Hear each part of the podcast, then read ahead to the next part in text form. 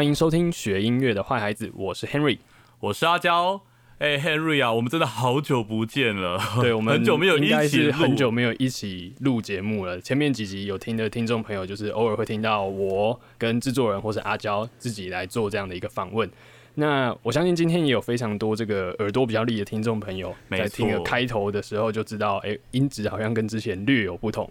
对，怎么好像音质有点不在，大家不在同一个空间的感觉，这样。对，那就是因为目前因为疫情的关系，所以呢，学音乐的坏孩子我们也开始做这个线上的这个远距录音哦。好，那今天我们邀请到了一位很特别的老师，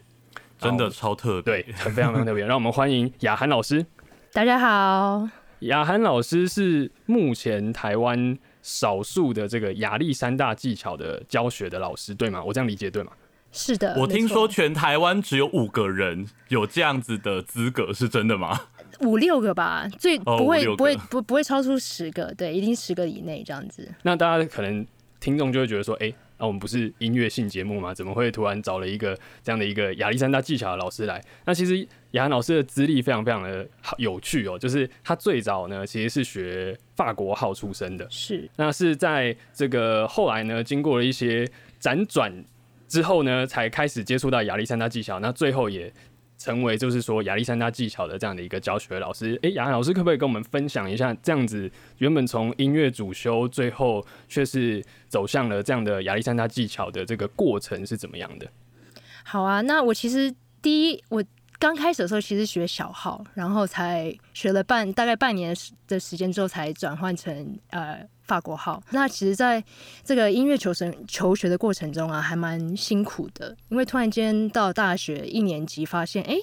我好像比 其他人落后很多，就变成说，诶，那我现在好像必须要再更努力的去练习这个学习的过程。这样四年的大学，我其实就是身体有受伤，那时候大概才二十二十一岁就还算算年轻。然后那时候的身体就感觉到好像是像一百多岁的人这样子。就是因为那个练练习过猛，过度练习。对，我会说过度练习跟我的思想，因为我对自己的要求特别高，是高到就是我现在回想，就是没有办法去达到的一个一个，you know 的一个训练目标。包含训练量跟对自己的那个期许都是过过度的这样子。对啊，而且又是法国号，就是你一吹错就是很明显，你知道吗？哦，真的耶！哦，对对对，大家如果有看过那个《交响情人梦》的话，应该就知道，就是那个法国号就是非常非常难吹，然后非常非常高，然后只要吹错，全世界都会知道。全世界都知道，对。对那我又很对对，我又很害怕，就全世界会知道，所以就是把自己逼得很紧，那就导导致成身体受伤。那这受伤就是腰酸背痛啊，常常会偏头痛，或者是练到我的手腕会发麻，然后我的膝盖那时候有受伤。对，因为这听这听起来非常像，就是呃，可能是运动员或是体育系的学生才会比较多，就是哎，就是说身体上的负担这么大。是对我一个很要好的朋友，他是吹长笛的，那他的老师一直在介，就是有介绍我去看这位去上呃牙医三技巧课。那他其实跟我讲了很久，大概有一个两三年，然后我都就是听听，也没有想要去做这样子。那就第四年终于毕业了，你我也不知道该该怎么办，就是音乐家毕业没工作做，想说好那就去上一堂课，因为就身体已经真的很痛。那对，所以上完这堂课才半个小时就，哎发现哎、诶我的身体有一些不同的改变，然后就很有点好奇，发现新大陆的感觉吗？发现发现我的身体吧，突然间突然间认识了我自己的身体，哇因为刚哦，刚听到老师讲，就是说，哎，这其实是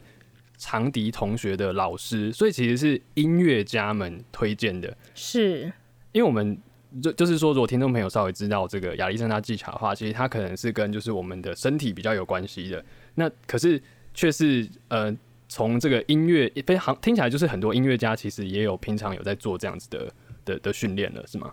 是，对。那其实，在很多的音乐学院里面都有亚历山大技巧老师，可是大家就是不会去讲，不会去聊。那大家其实嗯对自己的疼痛也不是那么喜欢去聊。可是如果你问大家，大家的身体都在痛，嗯哦，就是就是其实其实非常多的人是都是有类似的问题。对，那老师刚刚提到说，哎、上了半个小时，就身体立刻出现的这样的改变，那可以跟跟我们就是说明一下那个过程因为听起来听起来三十分钟好像做个疗程都没有这么快、欸对对啊，，对那三十它不是什么很很我们说 magical 或是奇迹或者什么，它就是怎么讲？我老师教我怎么坐下跟站起来，他教我认识了我的关节、我的脚、我的重心。他教我怎么去思考我的身体。那上完这堂课，其实我的身体上面的改变就是，诶，我感觉好像比较轻松一点，比较延伸。可是最大的改变就是我的思绪突然间变得很平静，这是这是让我印象最深刻的。可是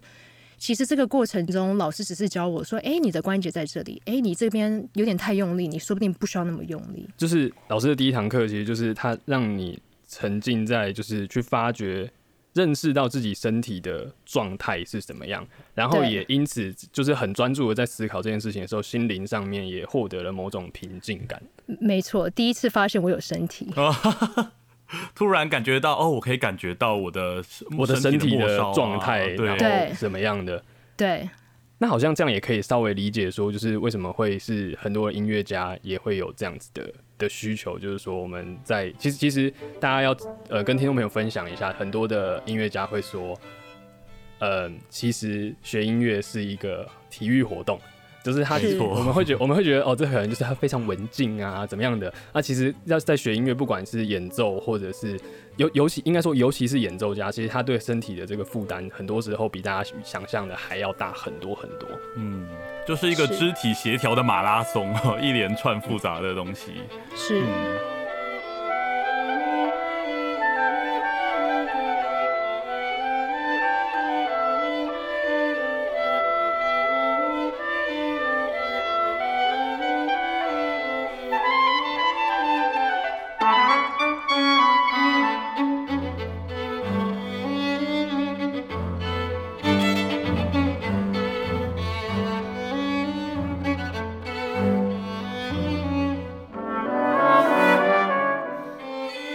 老师，我想问一下，就是如果今天不管这个人是不是一个学音乐的学生，或是一般人，他想了解亚历山大技巧的话，你会怎么样去介绍这个技巧呢？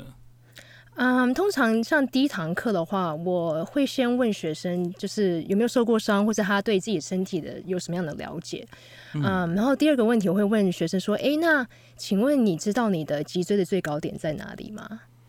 脊椎的最高点。对，那你们大家可以试试看，就是哎，就想一下，动动你的头啊，然后想就把你的手指头指在你觉得你脊椎最高点在哪里，然后答案告诉你们答案，一边摸摸看。所以这是这是第一个问题。那第二个其实是，哎，你的头的关节在哪里？就是跟脊椎连在一起，对不对？没错。所以这个点在哪里？那所以换句话说，就是你的头是怎么去动？你是怎么使用你的头？哇哦，完全平常没有想到这个问题。对，所以其实呢，我们可以，大家可以想象啊，你的耳洞跟耳洞拉一条线，耳朵跟耳朵里面拉一条线，对，然后鼻子到你的后脑勺拉拉一条线。哦，其实这个点很高诶。对，所以这两个条线的中间点就是你的头的关节。哦，所以其实，在在很很高的地方，也是在在很深的地方。那大家会发现，其实你的头啊，三分之二的重量在前面，三分之一在后面。那这个头很重，所以我们无时无刻都都把这颗头放在这个，一直在寻找一个平衡。所以常常我们的脊椎就会被我们这颗很重的头往下压。所以我会问学生：哎，你知道你的头在哪里吗？哎，你知道你的脊椎在哪里吗？然后我们从这边开始去认识你的身体。去找到你的重心，比如说你脖子后面，这如果这是你使用头的地方的话，那比如说你平常都费很大的力量在动你这颗头，所以这个关节其实比你想象中的高，所以你我们我们要用从关节来动，而不是从这些很大的肌肉来动，因为是太太费力了。哦，所以我比如说我们之前在想象要动这个头部的时候，其实想象的位置如果错了，你可能就会怎么讲，用到比较。没有那么有效率的方式，没错，再去动它。可是，因因因为我我觉得听听众朋友可能在听的时候，以前可能都在捷运上，现在都在家里就可以尽情的动嘛，就可以自己想象一下，就是说，如果你把你的关节位置，我至少我刚刚在麦克风前面是这样，你想象的是我们刚刚讲的那个耳朵中间的那个点，你光是这样想象，你瞬间就觉得头有种三号变得比较轻的感觉。Yes, exactly. Yes, yes. Yes，哎，很酷哎，哇！所以所以亚历山大技巧其实是一个怎么讲，帮助认识自己身体，或者说就是找到一个更平衡、更有效率的方式的一种过程的一种 technique。Perfect，多认识一下你的身体。对。那我知道说，就是很多现在很流行，比如说不管是嗯，因为这种文明病嘛，低头族啊，文明病，很多人会开始流行去做物理治疗啦，或者是说，哎，我好像去做一些瑜伽的练习。好像是不是？因为我知道说，有的人他做瑜伽，他也会觉得说，做完之后好像更认识自己的身体。所以这两套，我觉得现在有很多，就是市面上有很多可以让你认识身体的的方式。那我觉得每一种方式会适合每一种人，我不会觉得说一种比较不好，或是一种一种比较好。那当然，我觉得像瑜伽，它其实这套系统，如果我理解是正确的话，说不定我就是有错误的话，就请大家再可以纠正一下。嗯，对对对，呃，它这套系统，它我们是要找到一些姿势，我们说 poses，right？所以它其实是你姿势从第一个做到最后一个。那希望在这个过程中，你可以多认识你的身体，然后在那如果有好的老师在引导的话，你就可以达到身心上的某一种连接，right？那物理治疗的话，它就是离我所知，就是它真的就是在治疗你的身体。那其实亚历山大技巧的话，它是一种教学，它是一个身心教学、自我学习，所以它跟这两套系统完全不一样的地方是，你无时无刻不管在做什么，你都可以运用亚历山大技巧的的这些工具来帮助你。所以，如果你今天有来上亚历山大技巧，你可以把你学到的东西带入你的瑜伽的练习。嗯，可以。所以，如果你现在认识认识你的头的关节，当你在做瑜伽的时候，你就对你的头、跟你的颈部、跟你的脊椎又更有更深层的了解。所以你在做瑜伽的时候，可能就比较不会容易受伤，或是你可以再更找到它的延伸。我可以教你怎么样去认识你的习惯，说说你的动作上面的习惯，说不定你是没有去意识到的。所以你可以对你的身体结构有了解，可是不代表说你在使用身体的时候是正确的，或者是是最有效率的方式。因为毕竟我们还是人，我们还是有很多的不同的习惯。嗯，都都会有，而且尤其是自己对自己的身体常有一些盲点。对，那其实习惯对我们来说都是一个盲点，因为它是一个无意识的状态。所以亚历山大技巧跟其他的技巧不同的地方，就是我们其实在观察的是你自己的习惯，习惯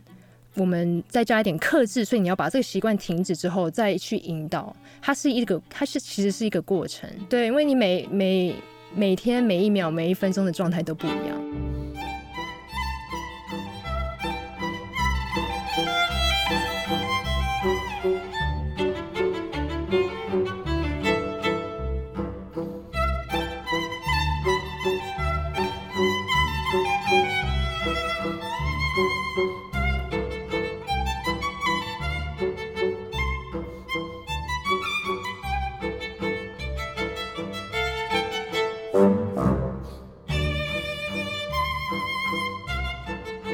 那亚历山大技巧这个这一套方法，它的来源到底是从哪边出来的？我真的很蛮好奇的。Yeah，嗯，它是来自 Alexander，所以我们他英文名字是 F.M. Alexander，他其实是一个澳洲人，那他其实是一个莎士比亚演员。哇，演员。嗯，他是一个演员，他大概一百五十多年前出生的吧，所以这亚历山技巧有大概有一百多年了。那时候他表演的时候，发现他常常声音会沙哑。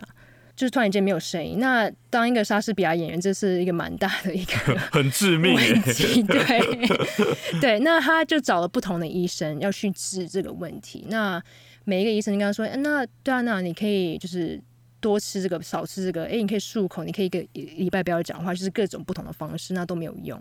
那他其实发现说，哦，原来有可能是他自己做了什么事情导致他自己的这个声音的沙哑，所以他就花了。”十年的时，大概差不多十年的时间去寻找，说，哎，他到底想要表演的时候发生什么事情？所以他就自己去探讨这件事情。是对他，他找了三面镜子，前面一面，所以大家可以想象哦，你前面一面整体从头到脚都可以看到的一面很大的镜子，然后左右边再各两面镜子，所以你站进去，你可以看到你的正面。然后再转一下的话，你的左边、右边，然后甚至你还可以看到你的背面，所以它就是整体，它都可以看到。说，哎，当他想要去讲话的时候，他的头颈背发生了什么事情？哦，所以他他其实最后是去发现说，他是在演出的时候使用声音的时候，会有一些头颈背这边的坏习惯，是，然后因此导致了他声音上面的沙哑。是，因为我们如果听听到沙哑的话，应该第一个台湾人第一个反应就是先买喉糖，然后京都念 慈。没错，对，就是一直想说是声带啊、喉咙的问题怎么样的？对，就是亚历山大，他那时候发现他自己想要想要讲话的时候，他其实都会把他的头往后仰。那你大家可以感感觉一下，头往后仰的时候，你的脖子会发生什么事情？很紧，很紧。然后现在试着对，然后现在试着要呼吸，呃，还是很紧的呼吸，还是很紧，对，没错。所以他其实整个人是很紧绷的。所以你可以想象，在这样子的状态，然后又要表演，其实是压力很大的。他不到五分钟，他的他的声音其实就沙哑，那是一个症状。这个声音沙哑其实是一个症状。但我想要就是做一个一个一个分别，就是因为亚历山大技巧不是医学，它所以我们没有要我们没有要治人。他如果今天有学生来说，哎，我的手在痛，我会说哦好，那我了解。可是呢，我需要看一下你的整体的状态，所以我不会去想要去治他的手，因为他的手的问题说不定是来自于他的肩膀，或是他的脚的重心放在比较放在另外一边，放在比较放在左边或是右边，或是他的。头颈背的问题，所以它是一个整体上的一个改变。那这个改变跟我们去看医生就是不一样，right？那可是有时候是真的需要去看医生，我们就是还是需要吃药，就是。对，对对对。那有没有什么样的学校是真的有把这套戏技巧放入到他们的正规的课程课纲里面这样子？嗯，呀，呃，Julia 在纽约的 Julia，他就是有他自己的亚历山大技巧老师，一个很有名的老老师，或者是像在 Yale 他的戏剧学院里面有一个很有名的亚历山大技巧老师。然后英国也是，英国很多的呃戏剧学院、音乐学院或是舞蹈学院里面都有亚历山大技巧老师。嗯，因为一开始是从澳洲出来的嘛，跟英对澳洲后到对对对对到英国，他其实之后到英国去教去教亚历山大技巧。对，所以其实这一套是算是有点嗯半正规的，在这个训练过程里面的。对。就是有特别在强调，呃，音乐家的身心健康的这些学校，通常都会有表演三代技巧老师。对，对，没错。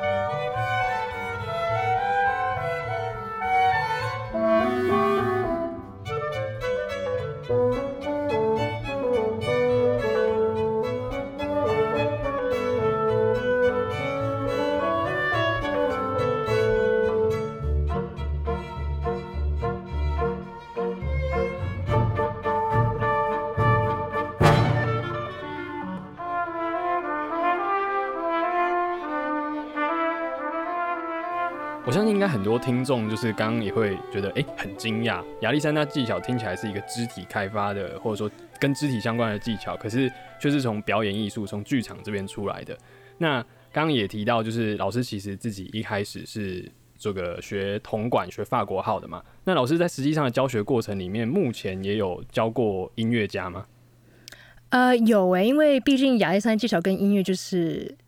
呃，这个成语要怎么讲？它就是很就是连接在一起的东西，就是可分，可以这样讲。对对对对。那时候在加拿大的时候，我发现其实我身边的每一个朋友的身体都在痛，可是大家都没有在讲。所以我那时候就介绍很多的朋友去去看我的老师，那大家的每一个反应都是哦，原来我自己有身体。对，所以我的牙医三技小老师就常常就提醒说，跟我说，你的身体就是你的乐器，你不要忘记你的身体就是你的乐器。因为没有你的身体，你的乐器就不会有声音，所以你其实你是带给这个乐器的生命。那可是我们花那么多时间在我们的乐器上面，可是我们完全忽略我们的身体的状态。因为这个这个如果有一直听我们的节目，可以回去听听看我们的那个第二集，我们在讲歌剧跟声乐的时候，其实声乐老师也常常讲这句话，就是这当然对声乐来讲很直接啦，就是说啊，我们的身体就是乐器，所以其实没事，就是就像我们会去保养电脑，我们会去帮钢琴调音，其实我们的身体也是需要保养。但刚刚雅涵老师讲的意思是更进一步，就算你是。呃，乐器的学器乐的演奏者，其实你也应该把你的身体当做是乐器，然后你需要好好的照顾。对，紧绷的身体发出来的声音，就是那个乐器的声音，一定是紧绷的。我们音乐家其实都可以听得出来。对，那一个比较自由、延伸、有弹性的身体，你可以想象，当你的空气可以流通的时候，相对你的乐器的发出来的声音，它那个音质也是会很不一样的。那老师在音乐家教学的过程当中，有没有发现，就是特别是音乐家都会有怎么样子的问题？这样子，我会发现我们音乐家都比较朝向目标。嗯，朝向目标的意思是，那我自己举例好，就是像我以前在音乐学院的时候，我的目标就是我想要当一个在乐团里面的演奏家，right？嗯因为没有人告诉我说，你当一个音乐家，你可以有其他的方式来表演，你就是这一条路就是这一条路。所以每一个音乐家，其实我们都有一点，就是诶，我的目标就是 A，我就要朝向这个 A 一直走下去，一直走下去。那在这个过程中，你可能会已经忽略了你的身体的发出来的很多的讯息。毕竟我们的乐器真的很重，就是我觉得每一支乐器都很重，连长笛对我来说感觉起来都很重。那像长笛这个乐器，它不是在你的身体的正中间，你其实在吹长笛的时候，你需要身体需要转一下，所以你的重心会改变，你的头的位置会改变。哦，那对，所以常常就是，诶，你要怎么样在这样这样的旋转的方式下去找到一个比较好的平衡？或像法国号也是，法国号比较我们就是左手在前面，所以其实我的身体常常处在一个旋转的状态，我自己都不知道。对，这真的是职业伤害，就是长期练习的话，啊。是真的身体的那个平衡会默默的改被改变，然后没有发现。对啊，嗯。或者是像拉小提琴啊，我常常会看到，就是他们来的时候，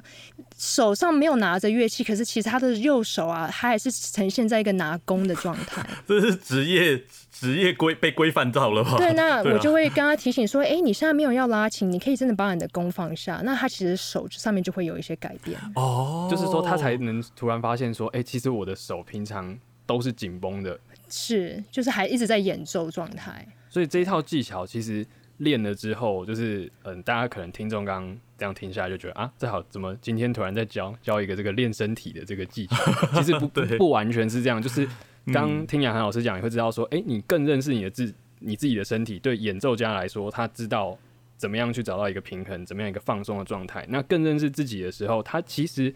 他自己在演奏上面的 technique 也可以获得更大的进步的空间，就是我更了解怎么样去使用我的身体。我我我拉琴的时候，我的手的关节应该要怎么样怎么样动等等的。其实我相信对演奏对你的音色一定会有很根本性的改变。对，Yeah, yeah, definitely. 那老师在教了这么多学生之后，有没有哪个就是特别是音乐家的学生，最后回来跟你回馈说，诶，他最后上了舞台啊，在舞台上的这个空间，他突然感觉到自己在练了这个技巧之后前后的差异？呃，有诶、因为通常空间的这个的这个感觉跟你的身体是是连接在一起的。那我们音乐家常常，我一个朋友他常说，他在在台上表演的时候，他觉得自己很小，他可能就是缩在他的乐器的后面，或者缩在他的、他的谱架的后面，他其实没有办法完完全全跟他的他的观众做连接。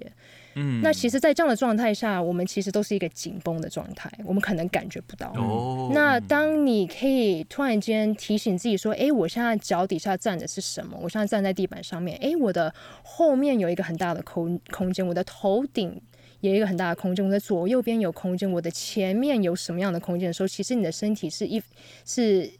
变成一个延伸的状态。那你会发现，诶，那在这延伸的状态下，你可能就不会那么紧张，那相对的，你的表演就会提升。哦，你就不会缩在那个小小的自己里对面。，那你也可以跟观众做连接。像我常常去听音乐会的时候，我会说跟自己说好，那我让这个声音进入我的耳朵，我不会说我想要去听这个东西，我都会想要太用力去听。嗯嗯，那其实你让声音进入，这个声音很容易就可以进入到你的耳朵里面。你就让这个声音进入到人的耳朵里面，到你的身体里面的时候，其实听起来的的这个感觉就不一样。嗯，就你不刻意，对而是你非常呃平常的心态去接收。对，就是没有批评，没有任何，就是一个很大的一个空间。诶，这个声音进来到我的身体里面是什么样的感觉？哦，嗯我觉得我们今天能够请到雅涵老师来跟我们分享亚历山大技巧，其实对尤尤其因为像我现在是也在音乐系学习，那我觉得对音乐系的学生来讲，会有一个很大的启发，就是我们音乐系的学生，我常常就看到大家都会在一个小小间的琴房里面。那已经空间不不大了，然后又在一个谱，又又前面还有一个谱架，那可能他的乐器，那可能他的乐器再放进去之后，他整个人是在一个很局促的状态里面，然后嗯而且而且就是说，包含老师刚刚讲在心态上，就是说你在目标上面，你可能从小是音乐班这样子一路念上来，然后你就是心里面想的就是一件事情，就是我我把乐器练好。我把乐器练好，然后未来赶快就是考一个考一个乐团，或是当音乐老师等等，就是那个 path 非常的怎么讲，非常的 focus，但也非常的可惜，就是说你你你就只能看到这件事情，然后就平常练习的状态也是这样非常紧绷的。那其实不知不觉之间，它就变成说你整个人就是呈现一个缩起来萎缩的。状态。那嗯具体来说，它也可能会影响到你在实际上演奏的最后的成果。对，对，那我想要讲的就是，不是每一个人都是这样子啦，就是也有很多是我们所所谓很成功的音乐家。那、嗯，当然，我觉得有一个目标是一件很好的事情，就是你学音乐，你当然就是我们做每一件事情嗯都有一个目标、r i g h t 但我们怎么样？就像你刚刚说，我们怎么样从一个小小的这个练习的空间，像我以前加拿大在学校里面，空间完全没有任何没有任何的那个窗户，这就是一个小小非常小的空间，密闭式的，密闭式空间，所以你在里面花那么多时间在练你的乐器，就像你刚刚说的，整个是一个缩缩起来的感觉。那你到台上的时候，其实有点可怕、欸，因为突然间这个空间变大。好几倍这样延伸，你不知道怎么样跟这个空间相处。对，那其实你是不知道怎么样跟你自己相处。哦，嗯，那我们只是借由我们你说亚历山大技巧，我们只是借由我们这个这个技巧，我们怎么认识自己的身体，怎么认识这个空间去做一个连接。那我们的我们的乐器就是一个一个最大的一个怎么讲？嗯媒介吗？嗯，对对对，因为它的声，它它有它会它可以发出声音，它有声音上面的改变。嗯，嗯，它可以，它可以让我们去检视说，哎、我在我是不是真的有把在实践在我的生活里面，我的这个改变，对，是、嗯对，可是这都是一个过程，每一个人的过程都不一样。嗯，嗯。对，我觉得今天真的是听得非常过瘾，为什么呢？因为其实在我阿娇我今天知道要访问就是雅涵老师之前，我就上上网我就上网搜寻了一堆亚历山大技巧，然后就发现很多人其实对这套技巧都有一些错误的迷思，就原来它其实是一套，就是像雅涵老师说，它是一套呃。呃，教学法它是一个认知自己认知自己本体觉的感觉，对，而且这套系统除了哈，除了我们刚才讲很多音乐家可以用上之外，其实我们一般人哈，所以各位听众，你不用担心说啊怎么办？我今天又不是学音乐的，这个这个方法对我来说到底有没有用？我跟你说，这个对每个人来说。应该都会有一些些些许的帮助。没有，大家就直接回去听我们刚刚那个练习，找到你对对对的头的中心，你你立刻觉得你头变轻，你人就轻松了。没错真的有真的有差。我们不是在讲什么什么怪力乱神，它是真的很实真的际的。对，我们都在自己的这个荧幕前面，然后开始这样摸自己的头。好，今天真的非常非常的谢谢雅涵老师，就是呃远端跟我们连线来跟我们聊聊，就是亚历山大技巧啊，以及他跟就是我们在音乐家的这个培养上面之间的关系。那今天的听众朋友呢，你可能会听到我们中间呢有一些串场音乐，大家千万不要觉得这个串场音乐就只是单纯的一个间奏而已。其实这没有这个串场音乐呢，会是我们未来学音乐的坏孩子的一项重大的 project，一个重大的计划。它就是我们在这个这一季的尾声呢，我们会放上一个坏孩子音乐厅。那刚刚呢，让大家稍微就是。偷偷的尝鲜一下的这个中间的段落呢，就是我们最后会在坏孩子音乐厅放上一个完整版啦，请大家敬请期待。对，一定要期待。最后也跟大家说哦，如果哦各位呃坏孩子听坏孩子的听众们，对于哎亚历山大技巧还有任何的想法，或是对于我们这个频道有任何的想法，都很欢迎你哈，会很欢迎大家到我们坏孩子的 FB 或是 IG 各个平台留言给我们，让我们知道，我们都会很乐意回答你所有关于这个频道大大大小小的问题哦。好，我们是学音乐的坏孩子，我们下次见，拜拜拜拜